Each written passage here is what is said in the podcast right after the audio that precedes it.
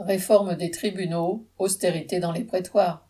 Le 1er janvier, la dernière des réformes de la justice, celle visant à généraliser des tribunaux d'assises sans jury, devait entrer en application sur l'ensemble du territoire après avoir été testée dans une quinzaine de départements. Il s'agit de faire juger par des juges professionnels ce qu'il l'était auparavant par des jurys populaires sous la présidence de juges. Cela concerne des délits comme des viols et autres crimes dont les peines encourues vont de 15 à 20 ans de prison.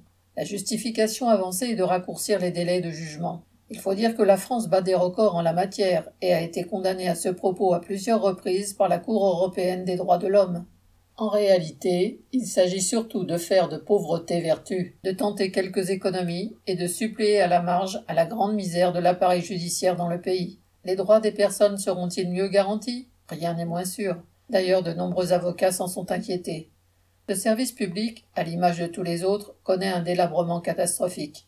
Bien sûr, la justice, en tant que bras de l'État, n'est pas et ne peut pas être une entre guillemets, justice égale pour tous. L'appareil judiciaire est là pour servir les lois qui définissent la protection des intérêts généraux de la classe dominante, la bourgeoisie.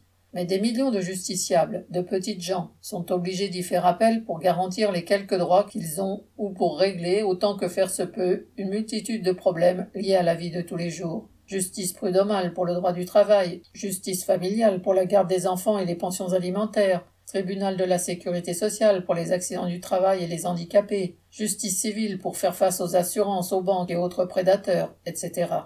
C'est cet ensemble judiciaire qui est dans un état déplorable, avec des sous-effectifs si patents que l'ensemble de l'institution, juges et procureurs compris, renacle contre ce gouvernement comme contre ceux qui l'ont précédé. Des délais invraisemblables sont imposés pour avoir un rendu de jugement, parce qu'il manque des greffiers pour le dactylographier, qu'il manque des photocopieuses, ou parce que les fuites d'eau dans les tribunaux rendent impossible l'accès au bureau, voire aux salles d'audience, chauffées si on en trouve les moyens.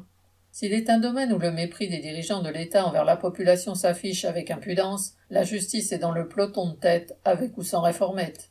Paul Sorel.